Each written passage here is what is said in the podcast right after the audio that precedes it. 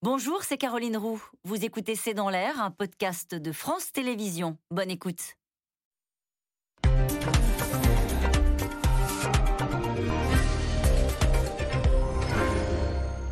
Bonsoir à toutes et à tous. Nous attendons vos questions SMS, Internet et réseaux sociaux pour alimenter notre discussion. Hyper président, hyper candidat, ou peut-être un peu les deux. Emmanuel Macron a choisi pendant trois jours à Marseille de saturer le débat politique, l'espace médiatique, école, sécurité, logement, santé, social. Une réponse globale qui lui permet de répondre à une urgence avec des moyens pour la ville de Marseille et aussi de se projeter dans la suite, l'après, sa campagne qu'il lance avec une offensive en direction de la jeunesse. En cette rentrée, c'est le retour du en même temps et le début d'une stratégie qui se dessine à sept mois du scrutin. Mais dans cette équation, une inconnue de taille, tout de même. Quelle est l'humeur des Français? Euh, Qu'attendent-ils après 18 mois de crise sanitaire? La hausse des prix, par exemple, peut-elle faire repartir une colère sociale? Macron dévoile sa campagne. C'est le titre de cette émission. Avec nous, euh, pour en parler ce soir, Yves Tréard, vous êtes éditorialiste et directeur adjoint euh, de la rédaction du quotidien Le Figaro, à la une de votre journal aujourd'hui, Sécurité École à Marseille. Macron rôde sa campagne. Soazic Kemener, vous êtes rédactrice en chef du service politique du magazine Marianne. Avec nous ce soir, Isabelle Fissek, euh, vous êtes journaliste politique aux Échos. Je rappelle votre article du jour. Emmanuel Macron défend son bilan et se projette au-delà de 2022. Nous en parlerons euh, largement ce soir. Enfin, Jérôme Fourquet, vous êtes directeur du département Opinion à l'Institut de sondage je vais me tourner vers vous, euh, Isabelle Fissek, pour commencer cette émission. Euh, il y a une chose qu'on a compris avec ce déplacement et avec les deux, trois signaux qu'a donné le chef de l'État, candidat, c'est qu'il va mettre le cap sur les jeunes. Oui, tout à fait. Il veut vraiment euh, parler à la jeunesse et dans son entourage. On dit d'ailleurs que euh, aujourd'hui personne ne parle aux jeunes. Euh, donc lui veut absolument essayer de créer un élan. C'est une façon aussi de donner un souffle à une campagne, de montrer qu'on est un président dans le vent, même si Emmanuel Macron est très jeune. On dit Ça avait été fait en 88, hein C'est ce qu'avait fait, Mitterrand. Exactement. Et, on dit souvent sous forme de boutade que Emmanuel Macron est né vieux. C'est une façon de montrer qu'on est connecté à la jeunesse. On lui reproche beaucoup euh, sa déconnexion euh, vis-à-vis du pays ou des attentes euh, de certains. C'est aussi une façon de parler via la jeunesse à leurs parents, à leurs grands-parents. Enfin, c'est une façon de parler d'avenir.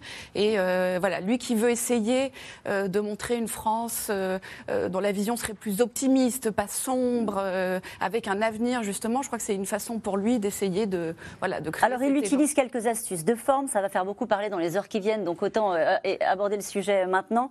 c'est cette fameuse vidéo qu'il a mis en ligne, où il euh, souhaite une bonne rentrée aux élèves. Et puis, il fait un petit clin d'œil à ces youtubeurs avec lesquels il avait fait une interview très remarquée, McFly et Carlito. Voilà, exactement. Hein. ce matin, euh, aux 12 millions d'élèves qui font leur rentrée, il fait un message d'encouragement, d'optimisme, justement. Il rappelle aussi euh, qu'il faut, malgré tout, respecter les gestes barrières. Et il rappelle cette chanson du duo de youtubeurs McFly et Carlito. Et il a, vous savez, il tient un cadre qu'il ne montre pas vraiment au début. Et puis, ensuite, il retourne le cadre, c'est McFly et Carlito. On se souvient du concours d'anecdotes qu'il avait accepté euh, de, vivre avec, à l'Elysée avec ces deux youtubeurs. Alors, euh, on peut penser que peut-être ça intéresse, euh, en tout cas, les jeunes qui s'intéressent assez peu à la politique. Bon, même si on ne va pas généraliser, peuvent du coup s'y Elle a été beaucoup vue, hein, cette vidéo. Un peu plus, elle a, été, elle a eu des millions de vues très, très, très, très vite. alors, en revanche, dans cette vidéo, Emmanuel Macron, à la fin de la vidéo, avec un ton plus grave euh, rend hommage à Samuel Paty, hein, cet enseignant euh, d'histoire géographique qui a été assassiné.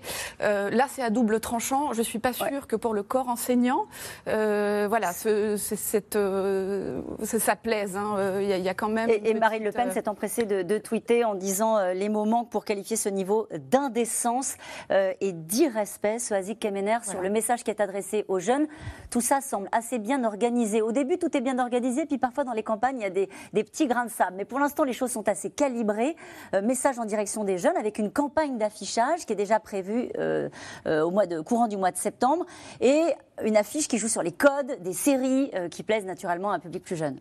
Oui, alors c'est assez fréquent hein, que les politiques utilisent les codes des séries, puisque les politiques, euh, ils lisent les livres que les Français aiment, ils regardent euh, les films que les Français aiment voir, et donc euh, ils s'intéressent évidemment au succès de Netflix. Et on voit là, c'est les jeunes qui lancent cette campagne. Alors évidemment, ça a été... On voit l'affiche là, à l'instant. Hein. avec tous les codes des séries Netflix, avec l'annonce de saison. Alors normalement, une saison, c'est un épisode, donc ça voudrait dire un épisode par année supplémentaire de, de quinquennat d'Emmanuel Macron.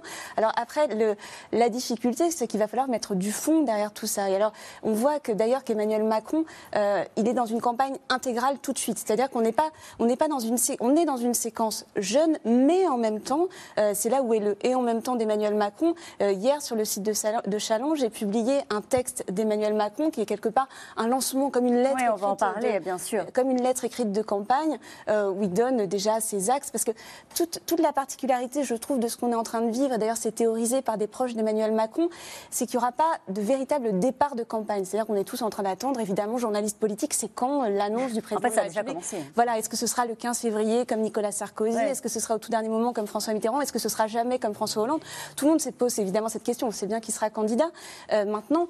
Euh, mais là, l'idée des proches d'Emmanuel Macron, c'est de dire que la campagne, non seulement le quinquennat ne s'arrête pas, la campagne a déjà commencé et on enjambe déjà l'élection présidentielle. C'est pour ça qu'il fait des projets pour Marseille et évidemment qui mettent des fonds en disant, parce que Jean-Luc Mélenchon, c'est une critique, on va l'entendre, qui dit de toute façon, vous ne verrez pas ces fonds avant le début de la campagne présidentielle.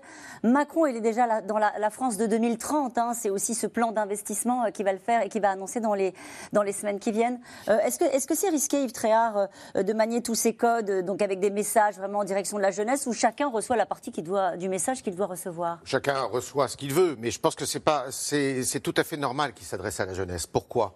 Parce que politiquement, la jeunesse, c'est la catégorie du pays qui vote le moins et qui s'abstient énormément. Donc là, il se dit, comme il sait qu'il a un, électorat qui est assez relativement acquis, ça Jérôme pourra nous le dire, mais euh, chez les plus anciens, ou disons, oui, les plus anciens, euh, euh, là, chez les jeunes, il, il doit mettre, je dirais, l'accélérateur, surtout que les jeunes, surtout les jeunes euh, qui sont euh, en situation de délicatesse euh, avec la vie, avec les études, avec avec le travail, avec leur vie, eh bien, ils ont tendance à se tourner plutôt vers Marine Le Pen. Donc ces jeunes-là, il faut qu'il arrive à les séduire. Ça, c'est la première raison. La deuxième raison. Pas simplement avec des vidéos de Marc Fly et Clarito. Je, caricature volontairement, mais. Parce que Marc Fly et Clarito, ce qui est assez étonnant, c'est que Marc Fly et Clarito, ça marche pour les 12-18 ans. Ceux qui ne votent pas. Et euh, ce qui est assez étonnant, c'est quand il a fait cette vidéo avec eux, enfin quand il a fait cette séquence avec eux au printemps, en fait, vous vous aperceviez que tous les enfants qui vous parlent jamais de politique, ce jour-là, ils vous en parlaient. Donc il avait réussi son coup. On peut sourire, on peut se moquer, il avait réussi son coup. Sauf que ceux-là, ils ne votent pas. Mais ils peuvent en parler à, leurs parents, à leurs grands-parents. C'est ça, le pari électoral. Le parti politique, c'est celui-là. Bien sûr. Alors pour la jeunesse qui vote, la première raison, c'est cette jeunesse euh, qui est, euh, qui ne, enfin, qui, qui, souvent s'abstient. Deuxièmement, la jeunesse, et ça c'est l'analyse qu'ont fait tous les politiques, a été l'une des grandes victimes de la crise sanitaire. Pourquoi? Parce qu'au début, souvenez-vous, elle a été accusée euh, justement de faire circuler le virus. Vous n'allez pas voir vos grands-parents, vous ne sortez pas, parce que si vous sortez en boîte de nuit ou vous allez voir les copains, vous rapportez, vous ramenez le virus. Donc ça, c'est la deuxième raison. La troisième, c'est que cette jeunesse, elle a souffert. Il y a eu des études de fait au printemps qui ont montré que psychologiquement, cette jeunesse avait été atteinte parce qu'elle ne pouvait pas avoir de vie sociale, elle ne pouvait pas suivre des cours à l'université ou dans les grandes écoles comme elle le souhaitait, et elle était un peu coupée euh, de ce qui fait le sel finalement de la jeunesse. Et ça, euh, je crois qu'Emmanuel Macron, qui est un président jeune, euh, à qui on l'a soufflé plusieurs fois, eh bien, a essayé, essaye de récupérer le message. Avec quel message, justement, euh, à la jeunesse? Qu'est-ce qu'elle attend, euh, cette jeunesse? Est-ce que le pari électoral d'Emmanuel Macron vous semble judicieux? Ils sont déjà assez, j'allais dire, macronistes quand on regarde les chiffres ou pas les jeunes...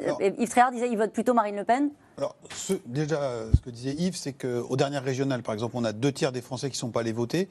L'abstention est montée à 85% chez les moins de 30 ans. 85%. Hein, donc il reste 15% de votants. Donc euh, celui qui va voter, c'est dans sa génération, est un hurluberlu. Quoi. C'est quoi cette histoire? Euh, Donc il faut remobiliser cette jeunesse-là. Euh, ensuite, on parle souvent de la jeunesse. Il y a des jeunesses en France. On le voit à Marseille. Il y a la jeunesse des quartiers, il y a la jeunesse des beaux quartiers, il y a la jeunesse qui est expatriée, la jeunesse qui fait Erasmus. il y avait un très beau, très bel article de, de Luc Brunner dans Le Monde il y a quelques semaines sur une maison, un foyer de jeunes travailleurs donc on a une jeunesse qui, elle, euh, rêvait euh, de passer son permis de conduire, avoir un CDI, éventuellement de s'acheter un pavillon. Euh, donc c'est pas forcément cette jeunesse-là que Emmanuel Macron s'adresse. néanmoins, il essaye de traiter cette classe d'âge puisqu'elle incarne aussi l'avenir. Et on a vu cet été, on parlait de la, jeunesse qui avait souffert pendant le, le Covid, il y a eu le pass culture.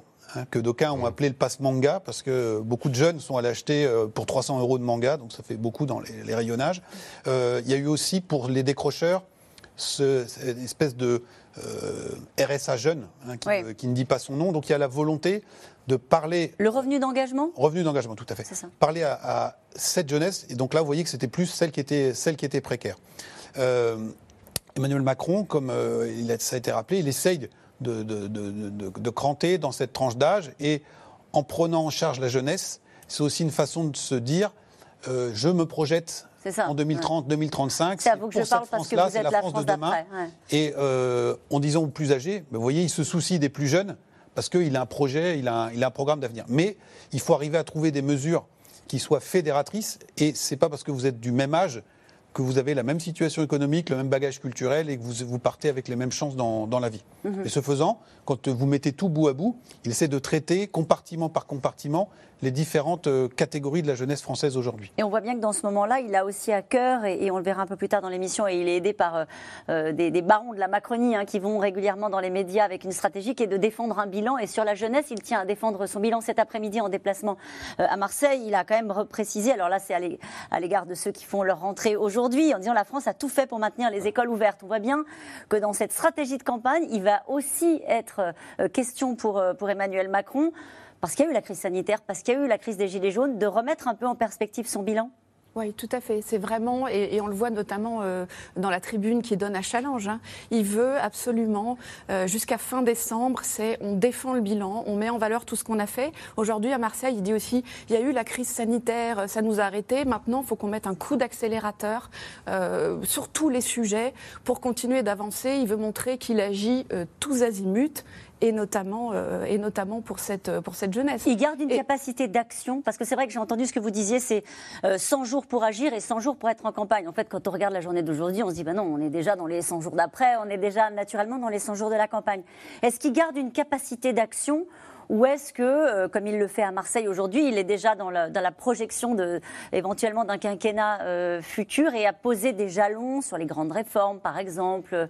Il est, il est déjà nécessairement dans la projection, parce que tout ce que vous voulez euh, faire aujourd'hui pour faire passer une réforme, un texte au Parlement, il faut au minimum 7, 8, 9 mois en procédure accélérée. Donc aujourd'hui, ce sont des actions ou qui ne demandent pas un texte au Parlement. Alors on verra justement le revenu d'engagement dont parlait Jérôme. C'est ça, c'est à l'automne. Hein. C'est une annonce importante euh, qu'on attend, qui ne doit pas être un RSA jeune, mais qui doit permettre quand même aux jeunes euh, qui sont en difficulté de pouvoir euh, avoir un, revenu hein, jusqu'à 500 euros par mois, mais avec un accompagnement, une formation. Il y a des débats d'ailleurs au sein du gouvernement sur l'étendue de, ce, de ce revenu d'engagement.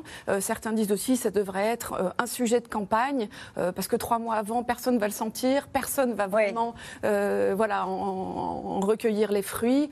Euh, et puis ça coûte aussi très cher. oui, mais ça, c'est plus un sujet, hein, on l'a bien compris. Enfin, pour l'instant, c'est plus un sujet. Allez, l'objectif, occuper l'espace, tout l'espace médiatique. À Marseille, pour trois jours, Emmanuel Macron euh, passe de la sécurité à l'école, de l'école au logement. Les oppositions politiques s'indignent d'un président devenu candidat. Le chef de l'État, lui, déroule un agenda séquencé avec une cible. En cette rentrée, on l'a bien compris, les jeunes, Laura Rado, Nicolas Baudry-Dasson.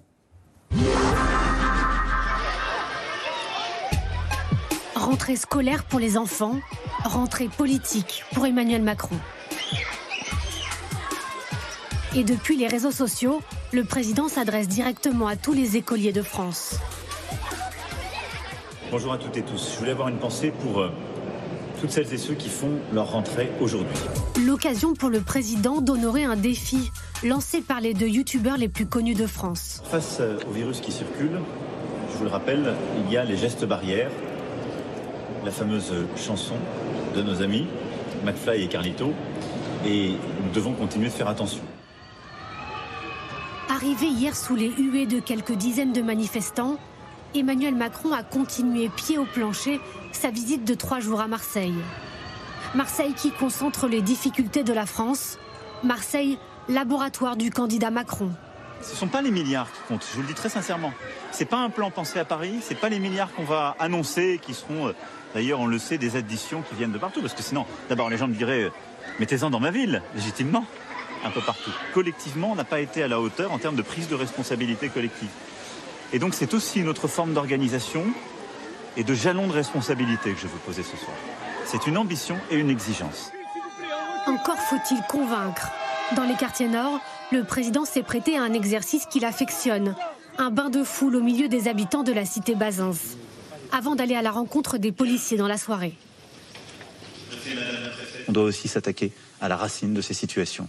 On doit aider certains quartiers et certains jeunes, on doit leur permettre de s'en sortir, on doit être très dur avec d'autres.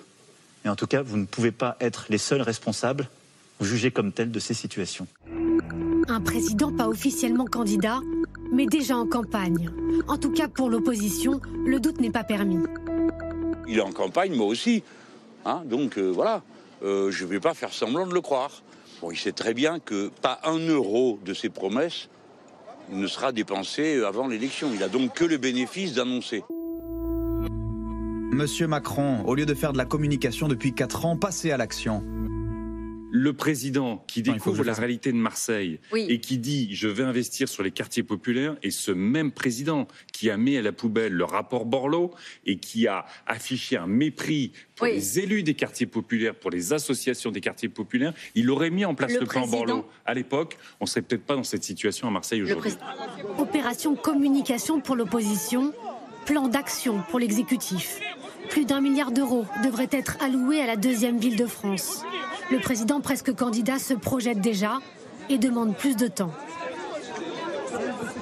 Quand on fait le dédoublement des classes de CPCE1, quand on fait les, 30 000 stages, quand on fait ce qu'on a fait pour l'emploi des jeunes, c'est bon pour ces quartiers en premier. D'ailleurs, ça se voit dans les chiffres. Mais la, détresse est telle que ça n'est pas suffisant. Et donc, on doit intensifier et avoir une échelle de temps et d'investissement bien, bien supérieure. Pour accompagner sa rentrée, les jeunes avec Macron ont dévoilé hier cette affiche de leur champion. Leur slogan Macron président des jeunes, vivement consigne pour cinq saisons de plus. Une campagne aux allures de série Netflix, visible bientôt par tous les Français. 50 000 exemplaires ont été commandés par les militants. Et cette question, Macron n'a-t-il pas annoncé son programme pour le prochain quinquennat, celui de Marseille, qui s'appliquerait pour la France entière? Soisy Kemener oui, c'est vrai qu'à Marseille se concentre un, certain nombre de difficultés, un certain nombre de problématiques. Ça rejoint aussi euh, ce que disait Emmanuel Macron autour de la Méditerranée, c'est-à-dire qu'il espère faire de Marseille la capitale de la Méditerranée. Donc il y a absolument tout.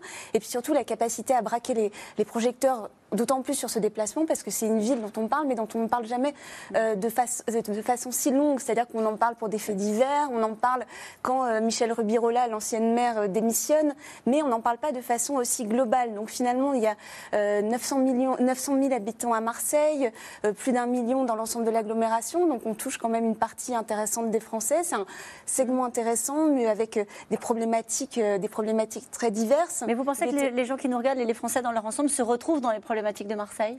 Ils peuvent, ils peuvent s'y retrouver dans la mesure où ce ne sont pas les problématiques de Paris. C'est-à-dire qu'on parle toujours dans la vie politique, on est toujours très parisiano-centré. Donc c'est l'occasion de dire, ben voilà, une autre grande ville avec des, des difficultés, avec aussi tout l'intérêt, c'est d'aller voir un maire évidemment socialiste, discuter avec lui. Euh, il, accueille d'ailleurs euh, de façon assez favorable ce déplacement, euh, le, maire de Marseille, M. Payan, parce que finalement il y a des, annonces qui vont rejaillir sur ses administrés. Donc c'est une façon de, faire campagne, parce qu'on accuse beaucoup, et c'est à raison d'ailleurs Emmanuel Macron de ne pas avoir tissé un réseau d'élus locaux suffisant. Là c'est l'occasion effectivement de, faire des obligés, même si ce n'est pas encore des soutiens de campagne, ça ne sera sans doute pas. Mais donc c'est pour ça que c'est intéressant pour lui d'aller à Marseille et qu'en même temps ça permet ça, attire l'œil et l'oreille parce que finalement un déplacement de trois jours euh, dans une ville, euh, dans une ville, euh, c'est assez rare. Et puis surtout, ça permet de parler de sécurité, comme il l'a fait dès son arrivée, en considérant que de toute façon, s'il n'abordait pas la question de sécurité, il ne serait pas audible sur les restes, en particulier à Marseille, mais de parler aussi de l'école, euh, du logement, des politiques euh, sociales et de l'ensemble de toutes les problématiques qui sont posées euh, aux, grandes villes de France. Oui, c'est un peu Marseille laboratoire. Hein. C'est ça. Alors pour ajouter à ce que vient de dire Soisic, c'est qu'il renoue avec une tradition de, de gaulienne de Gaulle. Quand Charles de Gaulle partait en province. Il restait trois jours Il restait trois jours, quatre jours, il restait longtemps. Et euh, parfois, d'ailleurs, il était très mécontent parce que la literie n'était pas à sa grandeur. Le château de Visil, près de Grenoble, eh bien, euh, il s'était plaint parce que le lit n'était pas assez grand. Mais euh, ça, c'est pour l'anecdote. Mais il renoue avec ça. Et qu'est-ce qu'il fait, Macron, avant de répondre tout à fait à votre question? C'est que, alors que les autres sont dans leurs universités d'été, dans leur rentrée et tout, ben là, il bah, si vous voulez, il obstrue la une de l'actualité. Il fait, euh, c'est lui qui tout est, tout les, tout est, tourné vers lui. Donc euh, les autres euh, ont bien du mal à exister. Alors effectivement, il fait, il aborde tous les sujets qui sont nécessaires à une, à une réélection, je dirais, tous les thèmes qui vont être au centre de cette campagne. La sécurité, Bon, Marseille, c'est un peu caricatural de ce point de vue, mais vous avez quand même d'autres euh, territoires en France, comme la Seine-Saint-Denis, comme Grenoble, comme, où il y a une criminalité mm. très forte. Et la sécurité, on sait que c'est au cœur du, problème. L'école, et tout le monde dit qu'il y a un délitement de l'école publique et de, mm. l'éducation nationale dans notre pays et qu'il est urgent de se pencher sur ce sujet. Toute la problématique de logement, et demain, ce qu'il ne faut pas oublier, c'est que vous avez un sommet international sur la nature et l'environnement. Donc il mêle des thèmes réputés de droite régaliens, comme la sécurité, et des thèmes réputés de gauche, euh, comme le, logement, par exemple, ou euh, l'environnement, la défense de l'environnement. Donc c'est évidemment, c'est en plein cœur de ce qu'il a toujours voulu faire et euh, avec des élus locaux qui sont en plus bien disposés. Sois-y a raison. Il arrive en terrain pourtant hostile. C'est une municipalité qui est une municipalité d'une gauche assez euh, prononcée, mm. assez affirmée. Mais là, il arrive justement à rééquilibrer, alors qu'on n'arrête pas de dire qu'il s'est droitisé. Euh. donc c'est tout est fait pour euh, justement rééquilibrer les choses. Alors il arrive à aiguiser la curiosité des observateurs. Mais qu'en est-il des Français? Tout à l'heure, je commençais cette émission, on disait la vraie incertitude, la vraie inconnue. Euh, il y en a hein, des inconnus dans cette campagne, on va en parler, il y a d'autres candidats, etc. Mais euh, visiblement, le président commence à dévoiler un peu des éléments de sa campagne. Mais que pensent les Français? Où est l'humeur des Français? En cette rentrée, elle est assez difficile à saisir. Alors vous avez beaucoup évoqué les uns et les autres, on l'a fait rapidement, euh, cette grande enquête de nos confrères de, Challenge, qui, donc le président fait également une tribune pour accompagner cette, cette grande enquête sur 10 000 personnes qui sont un peu le cœur des Français. Euh, de quelle humeur sont les Français? Est-ce que déjà ils entendent ce début de campagne présidentielle ou est-ce que ça leur passe euh, très loin? Euh, il s'intéresse assez peu à la politique politicienne, c'est-à-dire les universités d'été de tel ou tel. Euh, faudra-t-il une primaire à droite C'est un peu le cadet de souci de la grande majorité de nos, concitoyens. On rappelle encore, 35% hein, seulement de votants aux dernières élections régionales. c'est bien de le rappeler.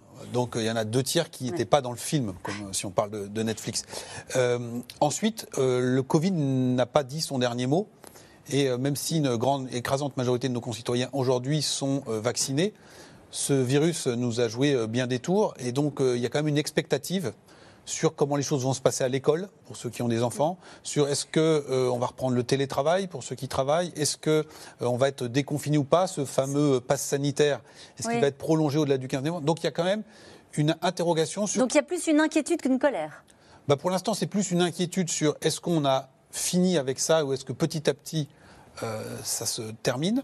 On voyait, nous, dans nos enquêtes, euh, assez rapidement après le déclenchement de la crise du Covid, euh, on va dire après le premier confinement, que l'inquiétude était plus économique que sanitaire, en disant dans quel état va-t-on retrouver le pays Et là, le quoi qu'il en coûte, même si on nous dit qu'il va euh, s'arrêter progressivement, est toujours de mise. Et les indicateurs économiques ne sont pas forcément aussi catastrophiques que, que ce qu'on pensait.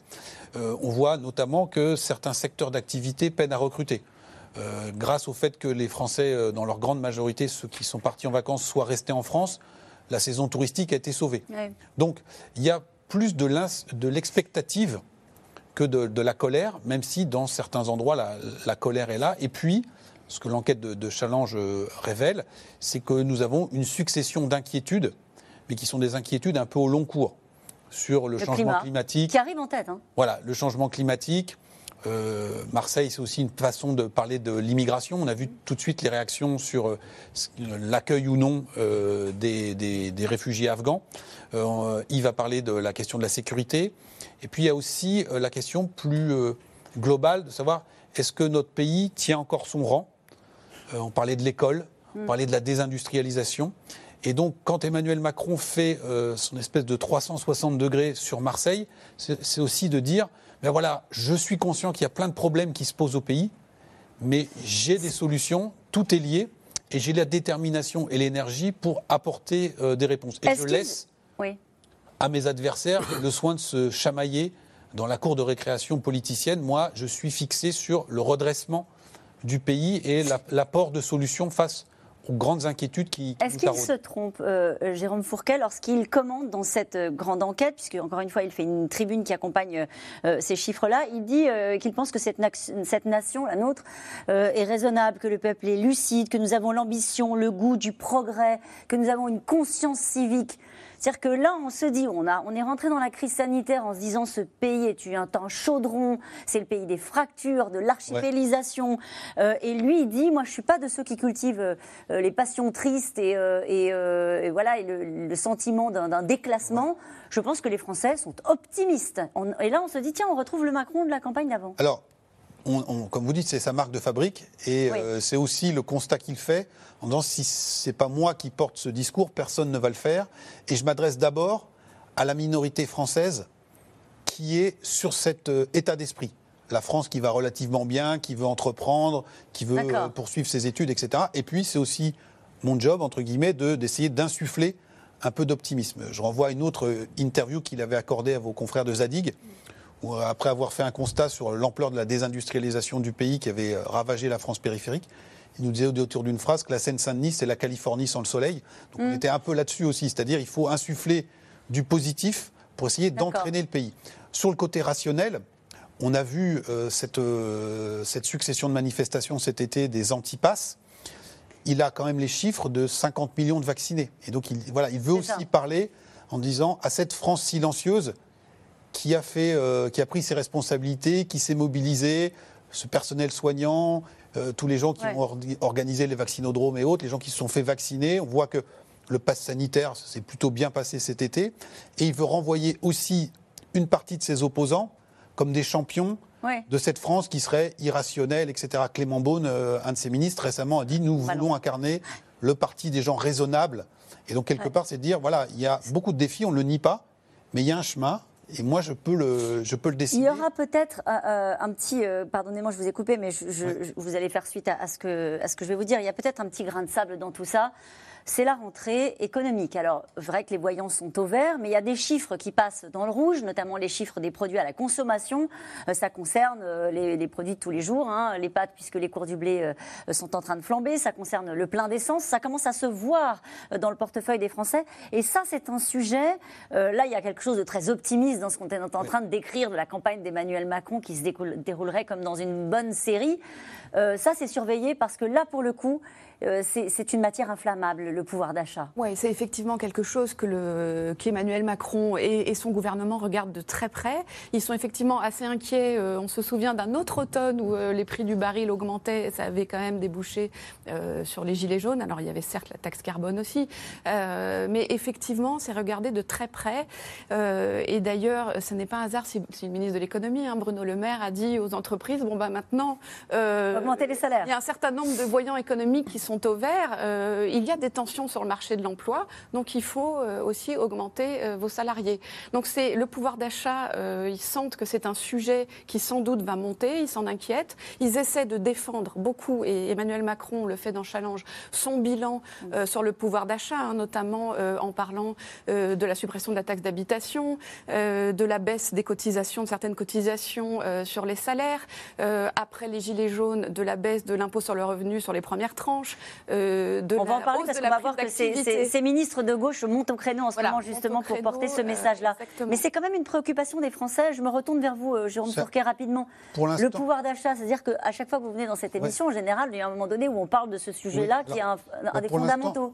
Dans les priorités, c'est en milieu de tableau, curieusement. Bah, curieusement. Mais parce qu'il y a d'autres préoccupations plus urgentes. Vous voyez, c'est encore euh, la santé, le Covid, l'école. D'accord. Alors, euh, là où il peut y avoir un risque, c'est que l'opinion publique peut être ingrate en disant bon, ok, on a réglé le problème du Covid. Maintenant, on va reparler. Voilà. Et euh, pour rebondir sur ce que disait Isabelle Fissek, aujourd'hui, le prix moyen du litre de gasoil ou du samplon 95, il est au même niveau qu'à mi-novembre 2018 donc au moment du déclenchement de la, crise des Gilets jaunes. Mais ce qui peut un peu sauver, c'est que pour l'instant, dans le tableau des préoccupations, des urgences, il y a d'autres thèmes.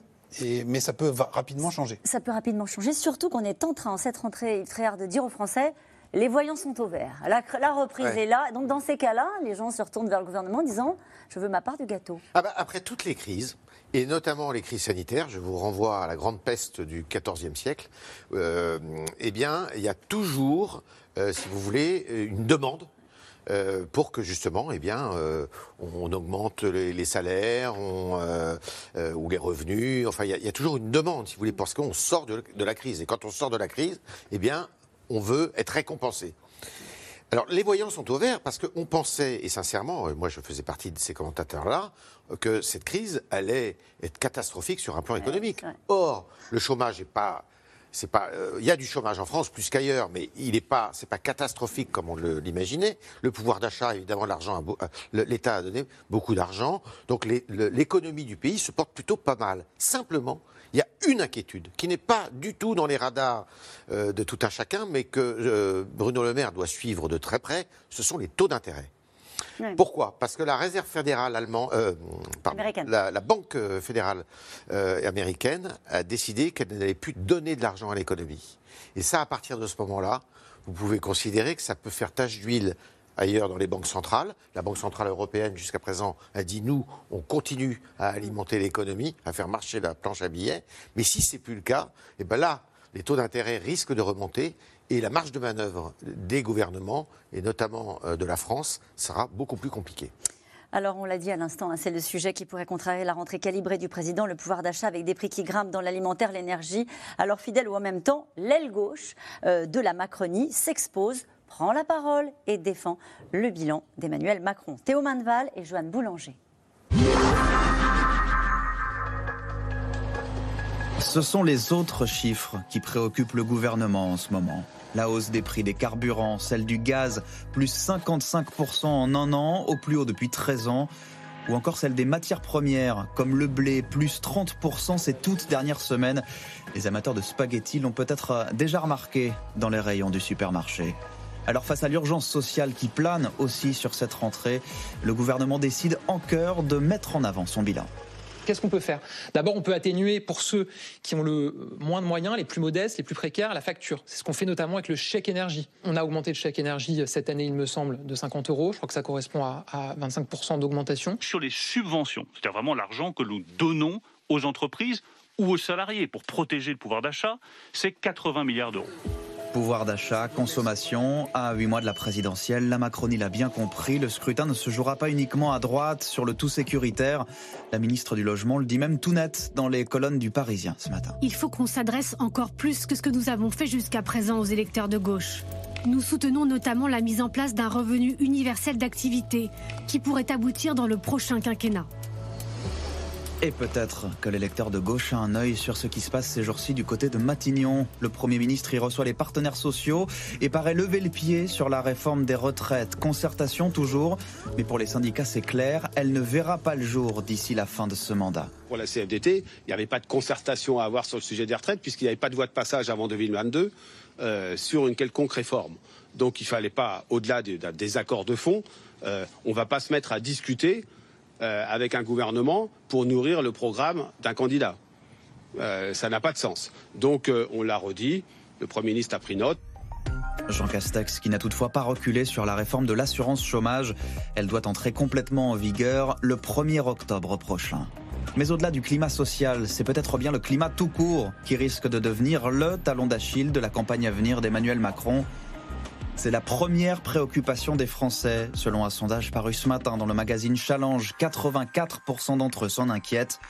Les incendies de cet été dans le Var, les inondations meurtrières en Europe du Nord et encore ces dernières heures à New York n'ont fait que renforcer les craintes, notamment de la jeune génération une vraie demande des citoyens que le changement se, se mette en mouvement maintenant.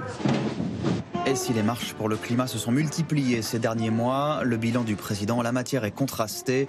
Glyphosate, centrale à charbon, retard pris dans les engagements de l'accord de Paris et une loi climat pas à la hauteur des attentes des militants. Aujourd'hui, la France, clairement, ne remplit pas ses objectifs climatiques. Le Haut Conseil pour le climat vient de rendre à nouveau un rapport en disant qu'on n'était pas dans les rails pour atteindre nos objectifs de moins 40% d'ici 2030. Il faudrait qu'il n'y ait plus une seule nouvelle infrastructure d'énergie fossile sur la planète à partir de ce jour. Or, c'est absolument pas ce que font nos pays. Les mots et surtout les actes d'Emmanuel Macron risquent donc d'être une nouvelle fois scrutés lorsque s'ouvrira la COP26 à Glasgow, en Écosse, dans deux mois. Les jeunes auxquels il s'adresse et dont nous avons parlé au début de l'émission, ils vont peut-être lui demander des comptes sur ce sujet-là aussi, sur la question euh, de l'écologie, de l'environnement, de l'urgence climatique. On rappelle que euh, les inondations ont fait 7 morts à New York. Des images comme ça, on en a tous les jours. Oui, mais c'est sûr que ça va être. Euh, et, d'ailleurs, ça tombe bien pour lui. Il est à Marseille, il va demain assister à un congrès international. il va pouvoir avoir. Parce que c'est un congrès assez particulier. C'est pour défendre les, la biodiversité, c'est-à-dire les espèces qui sont menacées. C'est assez concret. Hein, c'est que c'est pas. Euh, c'est pas ce qui mobilise le plus, c'est ce qui inquiète le plus, visiblement les Français. Oui, mais ça, parle aux gens quand même. Hein. Il y a des images, quoi. Et c'est vrai que les incendies, bah, par exemple dans le massif des Morts, euh, ça a marqué les esprits. Euh, les inondations en Europe centrale, aux États-Unis, les incendies aux États-Unis aussi, et tous ces sujets-là, effectivement, il n'y a, y a, pas, a pas de bilan le président de la République, parce que chacun a bien compris que la convention sur le climat, ça avait été une espèce de gadget dont était euh, sorti euh, pas grand-chose.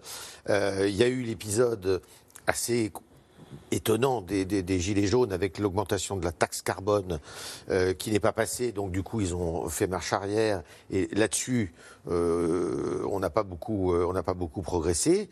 Et puis, on, a le sentiment aussi que, si vous voulez, il y a quand même chez les Français une sensibilité écologiste qui est en train de monter, très forte. On le voit dans, encore une fois dans, cette enquête, c'est très net. Hein. Y compris dans les votes.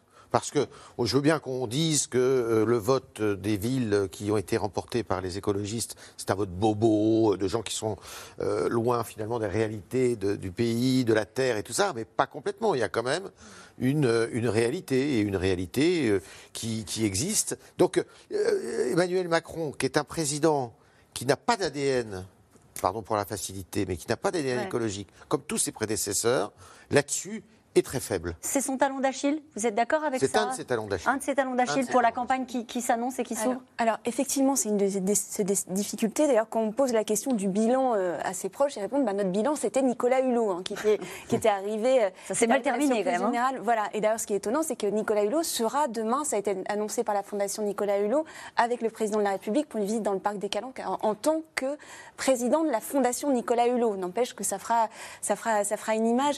Euh, ce qui est effectivement, il n'a il a pas, pas un bilan reluisant, même euh, s'il y a différentes actions qui sont mises en avant, euh, euh, la, fin de la, la, fin du projet de l'aéroport de Notre-Dame-des-Landes, la fin, la fin de, de la mine d'or en Guyane, etc., du projet de mine d'or en Guyane. Mais c'est vrai qu'il n'y a pas un discours global sur l'écologie. La chance d'Emmanuel Macron, c'est que pour l'instant, il, y a une envie d'écologie en France qui est attisée euh, par le dérèglement climatique, qui n'est plus une menace, qui est maintenant visible et qui est tangible, mais il n'y a pas de véritable tuyau politique. C'est-à-dire que ça passe un peu par les écolos, mais les écolos, c'est pas les Grunen, euh, les écolos français, c'est pas les Grunen. C'est-à-dire que là, il y a, pour l'instant, il y a 20 000 personnes inscrites à la primaire écolo, simplement 20 000. Alors, c'est mieux que la fois précédente, mais c'est pas non plus un raz-de-marée de personnes qui vont pousser un candidat écolo vers, euh, vers la présidentielle. Donc, à la fois, il n'a pas de bilan, mais pour l'instant, il n'y a pas un candidat, c'est divisé. C'est-à-dire qu'on va avoir un peu Anne Hidalgo qui va parler évidemment d'écologie. Jean-Luc Mélenchon, c'est un de ses thèmes, euh, notamment sur les océans. Il en a déjà beaucoup parlé lors de la précédente campagne, mais il n'y a pas le candidat en face qui le mettrait face à ce, à bilan raté. Mhm. Isabelle Fissek, sur euh, le, bilan d'Emmanuel Macron en matière. Quand on fait le. Bon, alors c'est un peu tôt, hein, il, lui reste encore 100 jours visiblement euh, pour agir, même si on a bien l'impression que les réformes qui ont dû être menées l'ont été avant, avant les multiples crises qu'il a dû agir. Mais sur, ce bilan-là, est-ce que vous pensez que ça peut, le, ça peut le gêner pour dérouler euh, les axes de sa campagne? Vous avez eu raison, euh, Yves Tréhard, de rappeler cette grande consultation qu'il avait faite. C'était aussi une autre manière de faire de la politique. Et là, pour le coup, quand les écolos qui attendent des actes concrets vont lui sortir la liste, ça va être compliqué. Ça va être effectivement difficile. Hein. Euh, c'est vrai que depuis le départ fracassant de Nicolas Hulot, euh, il a du mal à imprimer là-dessus et, à, défendre, euh, et à défendre un bilan. Alors, il va, là, encore une fois, essayer de se projeter. Il va le faire notamment la semaine prochaine avec le plan de relance, parce que dans le plan de relance, il y a un pilier vert sur la rénovation publique des bâtiments, etc. des choses qu'on ne voit pas encore, mais ça va être... si, si, on, y va. Le, pareil, le plan d'investissement France 2030, il doit y avoir une partie euh, écologie verte. Euh, bon, on verra, euh, on, verra bien. Et puis, il y aura aussi un bilan espèce sonnante et trébuchante, parce qu'il y a ma prime rénov, qui pour le coup est quelque chose de très concret, et puis il y a aussi les primes à la conversion. Mais enfin, c'est vrai que tout ça n'est pas suffisant. Et, et, c'est pas suffisant, pardonnez-moi, je vous coupe, dans un moment où ceux qui incarnent l'écologie assument, alors ont-ils tort, ont-ils raison, tout à l'heure on posera la question à Jérôme Fourquet, mais un discours en disant pour répondre à cette urgence-là, il faut un discours de radicalité. Exactement. Euh, ils assument ce discours de radicalité. Alors, il y a quelque temps, euh, Emmanuel Macron euh, avait d'ailleurs raillé les verts avec les, les amiches, les pulls verts qui grattent, etc. je pense que ce genre de phrases vont sûrement disparaître. On n'en entend plus beaucoup à l'approche de, la présidentielle. Mais lui dit toujours qu'il veut incarner une autre écologie qui ne serait pas punitive. D'accord. N'empêche qu'à un moment, il faudra faire des, voilà, des efforts que les Français ne sont pas toujours prêts à faire. Ce qu'il ne faut pas oublier, pardon c'est le, référendum. Il avait promis un référendum sur euh, l'écologie et euh, il n'aura vraisemblablement pas lieu. il, dit que c'est le Sénat de droite qui a enterré ce référendum. Donc euh, lui, il voulait le faire, mais qu'il n'a pas pu le faire. Alors, sur le, sur le bilan, on voit que c'est très mitigé, parce qu'on voit par exemple que sur les centrales thermiques, à charbon, euh, les quelques qui restaient en France, euh, elles, vont être fermées. Euh, il y a une mesure plus anecdotique qui était portée par une secrétaire d'État sur l'interdiction des couverts en plastique. Donc on est là sur des, choses qui parlent à la vie quotidienne. Mais oui, c'est au moins visible par voilà. Français. Mais il n'y a, pas eu d'arbitrage favorable à la ligne écologiste sur le glyphosate. Hein, qui a fait beaucoup parler. Et puis, on voit l'attitude très Michève-Michou, pour pas dire plus, sur la question de l'éolien. Hein, parce qu'on sent le sujet monter. La droite, qu'il s'agisse de Valérie Pécresse ou de Xavier Bertrand, eux ont choisi leur camp en disant nous, il faut remettre tout ça à plat. Xavier Bertrand, dans sa région, c'est la région où il y a le plus d'éoliennes en France. Il dit on a fait n'importe quoi, on a saccagé les, paysages. Vous avez quelqu'un comme euh, M. Berne qui dit voilà, notre patrimoine est menacé, etc. Donc Macron joue aussi là-dessus. Et puis, pour essayer de dépasser cette contradiction, eh bien, on est toujours dans la projection. En disant on va verdir notre économie, il y aura la voiture électrique. Alors, ce n'est pas que la France et l'Europe. C'est pas rien. 2030, interdiction des moteurs techniques, thermiques. Ça veut dire, pour une industrie automobile française qui est euh, assez euh, fragile, qui est soumise à beaucoup de chocs, euh, beaucoup de choses. Mais on remet à demain. Mmh. Et là, peut-être, où il va être questionné, c'est qu'est-ce que vous faites ici et maintenant. Mais encore faut-il qu'il y ait quelqu'un pour le, challenger sur ce sujet-là. Et mmh. pour l'instant, il fait aussi le pari que comme la gauche sociale écologiste est divisée, eh bien, euh, il, s'en tirera sans trop, de, sans trop de casse. Donc on aura sans doute peut-être une ou deux annonces fortes euh, d'ici la fin du quinquennat pour essayer un petit peu d'occuper ce terrain, mais c'est clairement pas son sujet le, plus fort. Mhm. Euh, parce que son sujet le plus fort, c'est quoi? Ah bah, Plus sur la, question économique. D'accord, en considérant qu'il a un bilan économique. Voilà, qu'il a, il a fait le pas faux, coûte, euh, voilà. Ce qui n'est pas faux. Euh, cette question, les électeurs qui ont voté pour Emmanuel Macron lors de la dernière élection présidentielle lui resteront-ils fidèles, Jean Fourquet? Bah, Une bonne partie. Euh, une bonne partie. Et tout l'objectif, c'est d'en garder le, plus possible. Mais euh, élément nouveau euh, par rapport au quinquennat précédent, c'est sa capacité à aller capter un électorat qui n'avait pas voté pour lui, mm. et notamment un électorat qui, vient, qui avait voté pour, le, pour, le, pour François Fillon, candidat de droite. On l'a vu aux élections européennes. Et vous avez vu la semaine dernière. La réunion des maires de droite plus ou moins Macron compatibles, à laquelle a participé Édouard Philippe, avec euh, euh, Monsieur Falco, le maire de Toulon, euh, Monsieur Estrosi qui a dit qu'il avait une relation à Nice, une relation très forte avec le, président de la République. Donc les grandes manœuvres ont commencé. Et l'objectif pour Emmanuel Macron, voilà, c'est d'être le candidat de la raison, le candidat qui a géré les crises et qui, face à des, oppositions politiques qui se, qui se chamaillent sur des, questions partisanes, eh bien lui, il a la capacité de rassembler. Candidature à 360, c'est ce que vous avez, euh, euh, l'expression que vous avez utilisée euh, tout à l'heure, Yves Tréhard. C'est vrai que quand on, fait attention à ce qui est en train de se passer, la tectonique des plaques, il y a eu cette réunion? Juste un instant, aussi essayer de rejouer le en même temps, c'est-à-dire le débat se fera au sein de notre majorité. Au sein de notre Entre l'aile gauche et l'aile droite. Donc c'est chez nous que ça se joue. Et avec cette idée, euh, Jérôme Fourquet, justement, je me tournais vers, vers vous, Istréard, de faire une espèce de confédération. C'est-à-dire, bon, l'AREM, c'est un parti qui n'a pas marché, mais on va agréger autour de ça tout un tas de petits satellites qui vont couvrir le spectre le plus large euh, de la classe politique. On rappelle qu'il euh, y a donc des, mouvements hein, qui sont agrégés, des ministres, notamment Emmanuel Vargon, qui a pris la parole ce matin chez nos confrères du Parisien, qui a eu une espèce de, de petite écurie hein, de, des gens de gauche avec Jean-Yves Le Drian. Euh, il y a ces, gens donc, autour d'Edouard Philippe. Il veut faire une confédération, c'est-à-dire qu'il va dissoudre la reine? Oui, oh bah, de toute manière, il n'aura pas tellement de mal à la dissoudre parce que s'il la dissout, euh, elle n'existe pas. Donc, euh, ou alors c'est une coquille vide. Mais vous, ça vous rappelle rien, ça? Ça vous rappelle pas un certain Valéry Giscard d'Estaing? Non, j'avoue. Deux Français, deux Français, ça devrait, mais non. Deux Français sur trois euh, et puis euh, l'UDF, qui était une confédération aussi de, petits partis.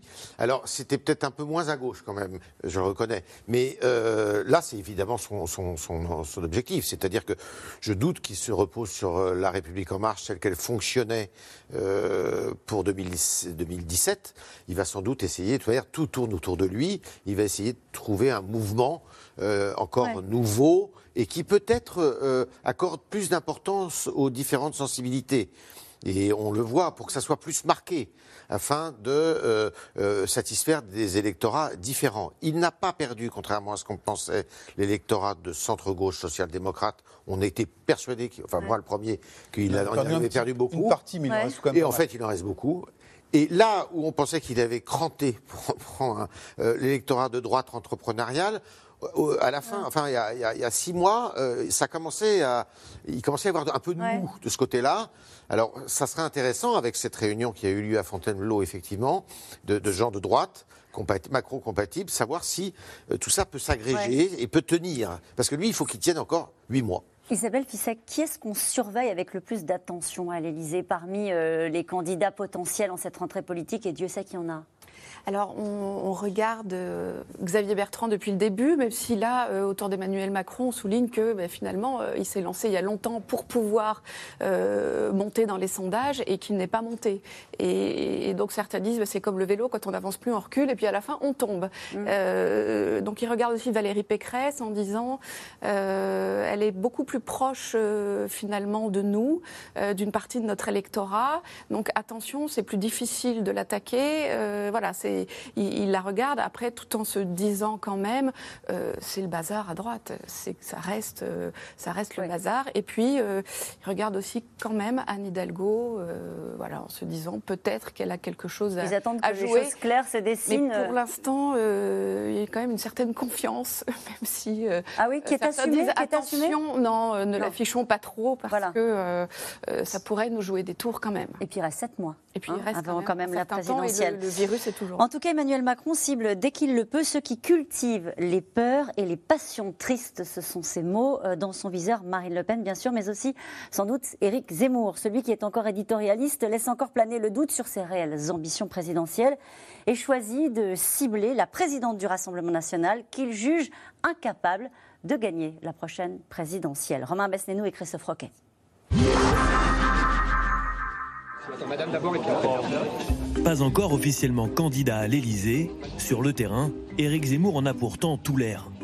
Lors d'un événement de rentrée organisé samedi par le micro-parti Objectif France, l'essayiste a livré son habituel discours sur le déclin français. On peut être français de n'importe où, mais ça ne veut pas dire que la France euh, est une, terre euh, euh, perdue et qu'on y vient comme on est. C'est pas McDonald's la France. Éric Zemmour, qui fait un pas de plus vers sa candidature, tout en taclant ses adversaires, il confirme son ambition de rassembler la droite. Ça, oui, euh, j'en ai envie, mais je le, vous savez, je, m'évertue à le faire depuis des années. Marine Le Pen, euh, elle a un socle très, très solide, mais vous avez vu, elle, a déjà perdu 5 points dans les sondages. Elle était à 26, elle n'est plus qu'à 21. Euh, je pense que l'échec au régional a été un très mauvais coup pour elle et tout le monde a compris au RN qu'elle ne gagnerait jamais. Éric Zemmour, objet de toutes les curiosités et de toutes les craintes. Crédité de 7% dans les sondages, poussé par ses proches, le polémiste y croit de plus en plus.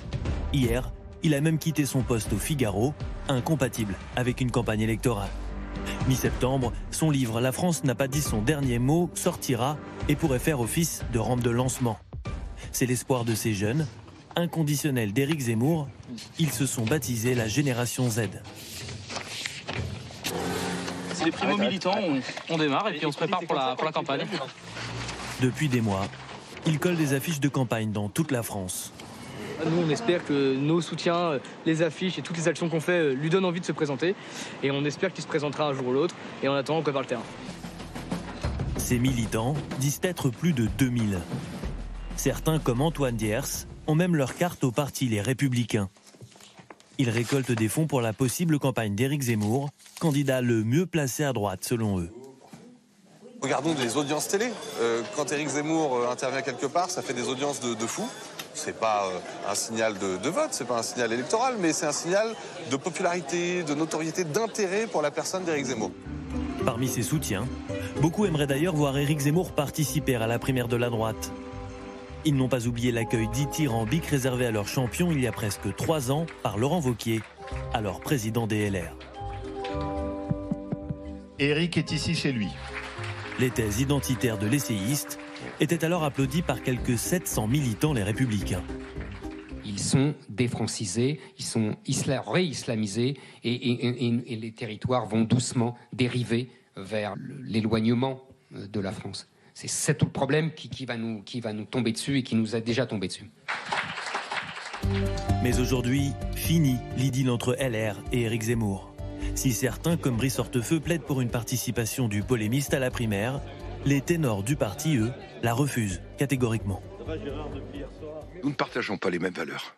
Il ne peut pas participer à la primaire, il ne peut pas être candidat. Nous ne partageons pas les mêmes valeurs. Je rappelle, et nous préparons un engagement sur les valeurs. Nous n'avons pas les mêmes valeurs. Éric Zemmour, c'est pas votre Éric Zemmour, il fait des constats. J'ai du respect pour lui. J'ai même de l'amitié pour lui, mais il n'appartient pas à ma famille politique.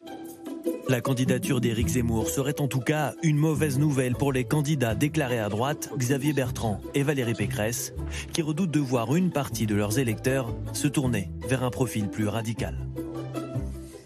Jérôme Fourcade, naturellement, je me tourne vers vous. Est-ce que c'est une construction médiatique, Éric Zemmour, ou est-ce qu'il commence à se passer quelque chose dans l'opinion?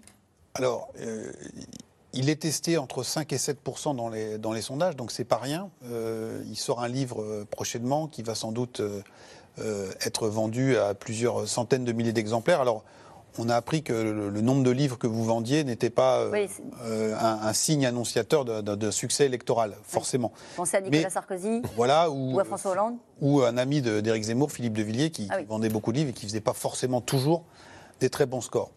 Néanmoins, euh, il représente un courant de pensée qui est, qui est fort dans le, dans le pays. Et il occupe un espace qui aujourd'hui est assez peu occupé. C'est-à-dire que la droite, on voit bien, il n'y a pas un leader qui émerge. Marine Le Pen est euh, très bien identifiée. Elle a été triomphalement réélue à son congrès, mais les régionales euh, n'ont pas été euh, couronnées de succès.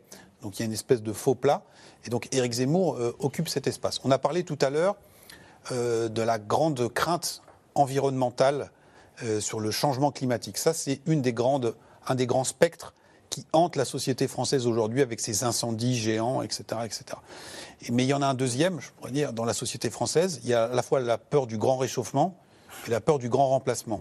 Et donc Éric Zemmour, c'est celui qui a théorisé ça, c'est celui qui est sur ce créneau-là et qui est celui qui a un discours le plus cortiqué, le plus vertébré sur cette question-là. Et donc du coup, euh, il a une clientèle, il y a un espace à cheval entre le Rassemblement national et une droite euh, assez identitaire, assez conservatrice. Et, il a un talent, euh, il sait mm. mettre les choses en perspective sur sa grille de lecture. Euh, et donc, il faut regarder comment les choses vont se passer. Alors, pour aller euh, au fond de votre question, est-ce que ça va faire pchit? Bon, d'abord, il faut qu'il soit vraiment candidat. Là, pour l'instant, il court deux lièvres à la fois, c'est-à-dire qu'il fait la promotion de son livre, ce qui est jamais perdu. Et puis, si jamais ça fonctionne bien, il se laisse le droit d'aller un cran plus loin et de se lancer dans, dans sa campagne. Habituellement, les candidats écrivent des livres pour porter leur campagne.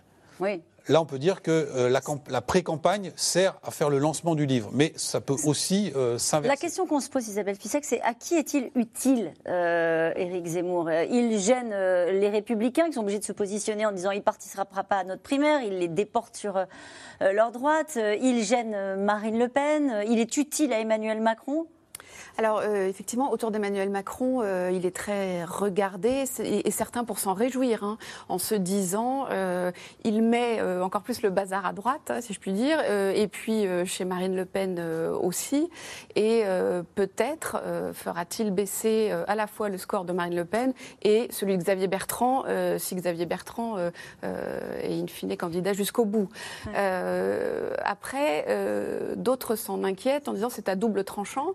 Euh, parce que si jamais euh, Marine Le Pen effectivement euh, baisse un peu trop et qu'Emmanuel Macron se retrouve face à un, adversaire de droite, eh bien dans cet électorat centre droit de droite, certains peuvent se dire eh bien je rentre à la maison et puis je, reviens vers quelqu'un de plus traditionnel entre guillemets.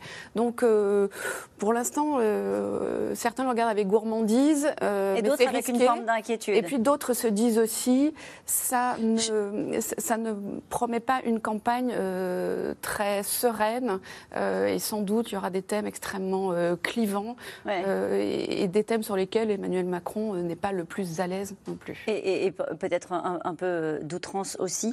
où est passée Marine Le Pen? Alors Marine Le Pen, jusqu'à présent, elle avait une euh, stratégie, euh, ou une tactique plutôt, c'est que moins elle en disait, et mieux elle se portait. Mm.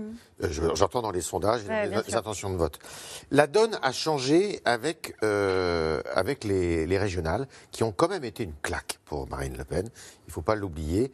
Elle était persuadée qu'elle pouvait quand même remporter au moins une région et ailleurs se, arriver à des scores qui étaient des scores importants. Or, ça a été une grande déception et je pense qu'elle elle n'a pas de stratégie Elle est en train de se demander si, vous savez, Marine Le Pen euh, sous le quinquennat euh, de Emmanuel Macron s'est recentrée. Elle s'est recentrée, c'est-à-dire qu'elle a, elle s'est déportée non pas vers la droite, mais plutôt vers le centre. Elle a fait le ménage. on peut dire que le Rassemblement national est un parti malade qui s'ignore c'est-à-dire qu'il y a beaucoup de tiraillements à l'intérieur du parti. Pardon, quand vous dites elle s'est recentrée, si vous faites référence à ce qu'elle disait, par exemple, dès qu'il faut rembourser la dette, sur ses hommages au général de Gaulle. Sur l'Europe, par exemple. Sur, euh, oui, ses hommages au général de Gaulle, euh, plus question de, sortir de l'euro.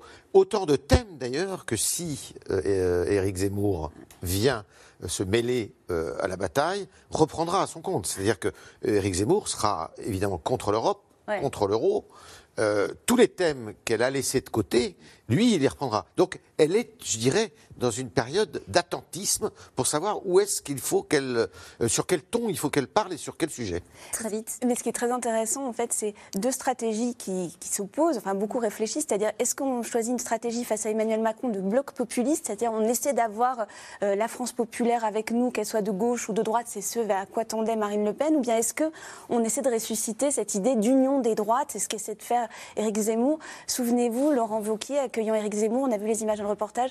Éric, tu es ici chez toi. Il était à l'époque président des Républicains. Il ne pensait pas sans doute que, que, Éric Zemmour allait peut-être se trouver en position de candidat. On le verra euh, des années plus tard. Et nous revenons maintenant à vos questions.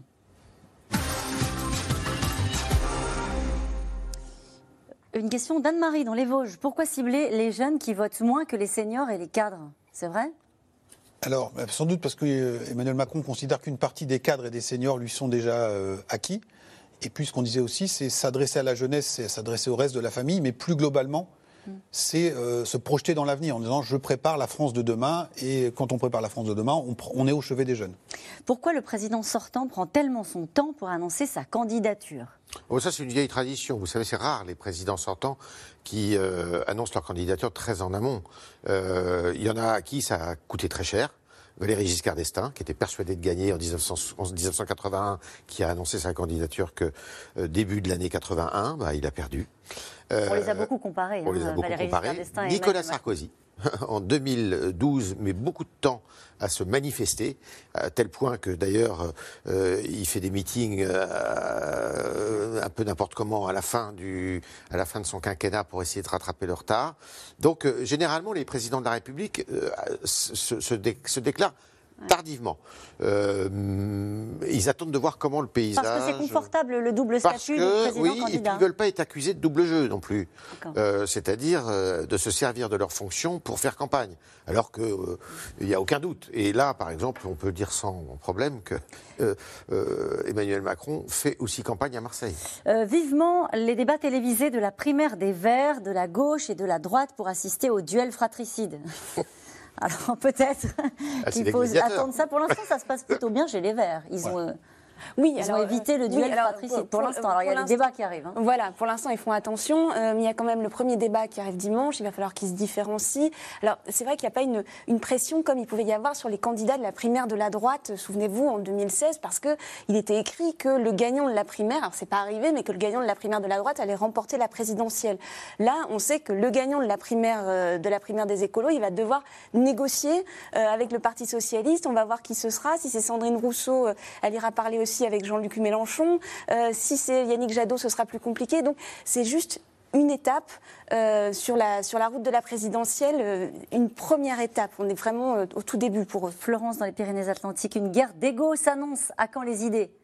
Ça arrive plus tard, les idées. Voilà, mais vous voyez qu'il y a, euh, on parle de la primaire écolo, il y aura peut-être une primaire à droite. Et tout ça est bénéfique pour Emmanuel Macron qui dit voilà, pendant que les égaux s'aiguisent dans les autres familles politiques, moi je trace un cap, je m'occupe de la jeunesse, je prépare. Ça peut pas être un débat d'idées? Bah, ça peut, il y aura toujours euh, un débat d'idées. On a vu euh, au moment de la primaire du PS la dernière fois, entre euh, Manuel Valls et Benoît Hamon, il y avait des- des- un débat d'idées. On, on se même demandait à un moment comment ils faisaient pour être encore dans le même parti ensemble. Pourquoi je vous pose la question? Parce qu'on a eu commenté les uns et les autres ici que les primaires, quand ça se passait bien, quand il y avait quelqu'un qui sortait fort d'une primaire, on pense à François Fillon, il, a pas, il y a eu un moment donné, avant de se cracher, il y a eu une dynamique. Euh, ça peut aussi faire émerger quelqu'un euh, que les Français ne connaissent pas bien et créer une dynamique? Ah, ça peut, mais dans des circonstances un petit peu particulières. Vous voyez, François Fillon, les Français le connaissaient. Ouais. Euh, François Hollande, quand il gagne la primaire à gauche, euh, il est connu également. Donc là, aujourd'hui, il y a une, une primaire écolo. Ça peut éventuellement faire émerger quelqu'un, mais on n'est pas sur une- un niveau de dynamique. Et comme disait Sozik Kemener, on ne pense pas forcément, il faudra regarder les audiences, Ouais. mais que c'est là que ça va se jouer. À moins qu'il y ait des primaires à droite? À moins qu'il y ait des primaires à droite, avec un des principaux impétrants qui a dit que ce sera sans lui. Oui.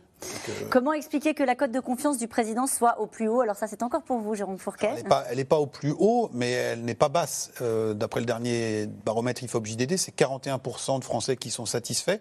Ça fait quand même 6 Français sur 10 qui sont mécontents, il ne faut jamais les oublier. Ils se font entendre certains dans, dans la rue. Mais quand on compare à la popularité de ses prédécesseurs au même moment, Nicolas Sarkozy 33%, François Hollande 15%. Donc il est euh, nettement au-dessus, ce qui lui laisse des chances. Et pourquoi est-il haut? Bien parce que sans doute qu'on euh, lui s'est gré dans une partie de l'opinion d'avoir continué de euh, essayer de transformer le pays et puis d'avoir à peu près fait face euh, dans la dernière manche à l'épidémie de Covid. La politique du quoi qu'il en coûte a permis de limiter les dégâts. Les Français en tiendront-ils compte dans huit mois? Dominique, dans le Haut-Rhin. Non, je crois que, euh, vous savez, il y a deux choses dans une campagne. Il y a le discours sur l'avenir, ce que fait le président de la République actuellement, et vous avez le bilan. Et d'expérience, on n'est jamais élu sur un bilan. Jamais. On peut être battu sur un bilan. Et On peut être battu sur un bilan, certes, mais on est. Vous pouvez regarder euh, euh, le, le plus bel exemple, c'est quand même François Mitterrand. François Mitterrand a un bilan économique catastrophique en- à la fin de son premier quinquennat, euh, son premier septennat. Euh, il, il perd les législatives. Il est même, il est un président, je dirais, qui inaugure un peu les chrysanthèmes. Enfin, j'exagère un peu. Il est largement réélu en, en 88 Après une cohabitation. après une cohabitation. Alors là, on va voir. Si, là, le, le grand challenge pour Macron, c'est que ses deux prédécesseurs, à l'occasion d'un quinquennat, n'ont pas réussi à se faire réélire. Euh, L'un, il a été battu, l'autre n'a pas pu se représenter. La- Donc là, ça va être. euh, Une autre question. La seule opposition à Macron pourrait-elle être celle des syndicats? Les partis LR, PS, PC, LFI sont inaudibles. Alors c'est vrai que euh, de toute façon, on est, dans, on, est dans, on est dans une période, dans une époque où les partis ont été digitalisés par les primaires, justement, et puis aussi parce que les laboratoires d'idées étaient en dehors des partis. Donc on a, les partis ont perdu leur substance. Alors les, syndicats, ils n'ont plus la force qu'ils pouvaient avoir autrefois. Euh, là, euh, pour l'instant, euh, s'ils sont présents et si, si on en parle par exemple aujourd'hui, c'est quelque part Emmanuel Macron a souhaité les réhabiliter parce qu'il avait beaucoup marché sur les corps intermédiaires. Et là, il essaie de les, de les, de les remettre un petit peu en avant, mais tout en les contrôlant finalement. Donc c'est compliqué de dire que c'est par les syndicats que, que viendra euh, l'opposition à Emmanuel Macron. Une question de Jean dans l'Essonne. La France prend la présidence de l'Europe pour pour six mois au 1er janvier 2022. Macron peut-il en tirer avantage avec l'élection au mois d'avril? C'est euh, de toute façon euh, un grand espoir d'Emmanuel Macron euh, qui rappelle qu'il a assumé cette dimension européenne en 2017 et qui va continuer à le faire. Alors ça, consolide hein, son électorat qui est un électorat plutôt pro-européen. Et puis ils se disent aussi aujourd'hui dans son entourage, les Français comprennent que tout seul on ne peut pas tout faire. On le voit avec l'Afghanistan, les Américains s'en vont, il n'y a pas de défense européenne, on ne peut rien faire. Aussi des euh, griefs contre l'Europe. Oui, les gens ont aussi des griefs contre l'Europe. Et euh, Emmanuel Macron, d'ailleurs, même s'il s'en défend, parle beaucoup plus aujourd'hui de souveraineté qu'au début du quinquennat, mais il dit que cette souveraineté, elle doit être aussi au niveau européen avec des États forts. Une autre question, la gestion de la pandémie sera-t-elle un point fort pour la campagne électorale de Macron ou le contraire? Sans doute fort. Sans, doute, fort. Très fort. Mais, elle n'est pas finie cette pandémie. voilà. Euh, vous parlez d'élection présidentielle dès maintenant, j'en ai déjà assez et on en a pour huit mois. Mais non, restez avec nous. Et ça va finir par les intéresser, les Français. Bah, si ceux qui nous regardent, c'est sûr que ça les intéresse. S'il y, y, a des perspectives et si des, des projets forts se dégagent. Et Michel Barnier ne pourrait-il pas ramasser la mise si la primaire de la droite n'a pas lieu? On tourne à la foire d'empoigne. C'est possible. C'est possible. possible ça fait partie des, scénarios envisageables. Merci, on va en reparler de toute façon hein, d'ici à 7 mois, puisqu'il reste 7 mois avant la présidentielle. C'est la fin de cette émission qui sera rediffusée ce soir à 22h45. On se retrouve demain, 17h50. Tout de suite, c'est à vous. Belle soirée sur France 5.